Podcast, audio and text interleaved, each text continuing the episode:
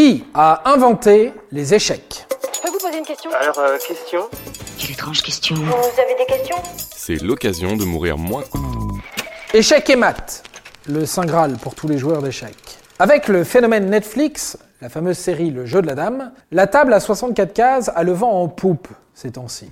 Et on se demande bien d'où vient cette fameuse expression échec et maths que tout le monde connaît, alors que tout le monde ne sait pas jouer aux échecs, on le sait bien. Bon, petite précision, le mot échec est d'origine persane et il vient du mot chat qui désigne le roi. Or, pour gagner une partie d'échecs, le but est de vaincre le roi en l'attaquant et en le rendant incapable de bouger. C'est le fameux échec et mat dont on venait de parler. Cette expression vient en fait de chat mat, qui signifie en persan le roi est vaincu. La traduction de mat est donc vaincu, impuissant ou paralysé en persan. Lorsque le monde arabe adopte le jeu, il rebaptise le mot chat en chèque. La locution chat mat devient chèque mat, échec et mat. Et voilà, vous savez tout. Qu- Quoi, vous en voulez encore? Ok. Mais bien eu là Complexe, exaltant, long, intello, les avis divergent sur les échecs. Mais une chose est sûre, les échecs stimulent le cerveau entre anticipation, réflexion, logique et talent. Mais alors, d'où vient le roi des jeux? Les hypothèses foisonnent quant à son histoire. En même temps, pour un jeu qui propose davantage de combinaisons possibles qu'il y a d'atomes observables dans l'univers, le contraire nous aurait étonné. Il y a quand même deux légendes qui sortent du lot, et puis on va revenir sur un fait historique qui est un peu plus crédible que les deux légendes. Première légende, c'est la plus plausible, même si la romance autour reste un peu à nuancer. Les échecs ont fait leur apparition en Inde au 6e siècle de notre ère. Son inventeur serait un brahman nommé Sissa. Pour distraire son roi, il aurait inventé le chaturanga, un jeu censé démontrer la faiblesse du roi sans son entourage. Vous voyez venir. Car toute la partie s'agence autour de deux pièces maîtresses. Flagorner Jamais. Le roi fut enchanté. En remerciement, Sissa demande juste un peu de blé. Il invite donc le souverain à placer un grain de blé sur la première case d'un échiquier, puis deux sur la deuxième, puis quatre grains sur la troisième, jusqu'à la 64e case. Autant dire, une récolte de 5000 ans, soit 18 milliards de milliards de grains.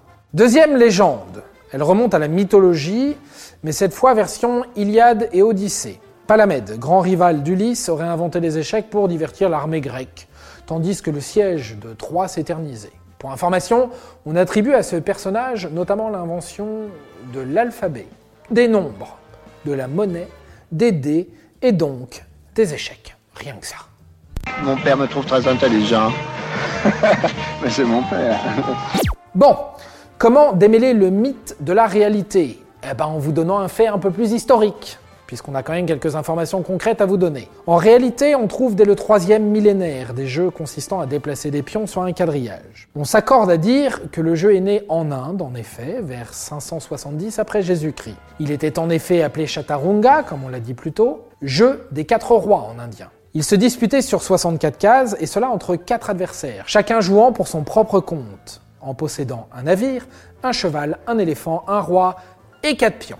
Chaque joueur jouait à tour de rôle, un jet de dés indiquant la pièce qu'il devait obligatoirement déplacer, le choix de la case incombant à la réflexion. Un peu d'années, et les dés et par conséquent le recours au hasard furent supprimés. On lui préfère la stratégie pure. Les joueurs s'associaient alors deux à deux, puis mirent leurs pièces côte à côte, et enfin la direction de chacun des deux camps est confiée à un seul joueur. Tu vas voir, à deux on sera plus fort. Pour ce qui est de la version moderne du jeu, comme nous le connaissons, il est réellement accompli en Espagne à Valence, à la fin de la Renaissance, avec le livre de l'invention libérale et art du jeu d'échecs de Ruy López, publié en 1561. 457 pages de notation algébrique et agrémenté d'échiquiers graphiques. C'est LE livre fondateur de la théorie du jeu d'échecs dans toute l'Europe. Car si 5% des échecs résident dans le talent, 95% reste du travail. Désolé les flemmards. Et voilà, maintenant, vous savez tout. Au revoir, messieurs, dames. C'est ça la puissance intellectuelle. Sapristi C'était un podcast Genside. Attends, avant de partir, j'ai juste un truc à te dire. Viens découvrir notre podcast Sexo, la question Q. Deux minutes pour tout savoir sur la sexualité féminine.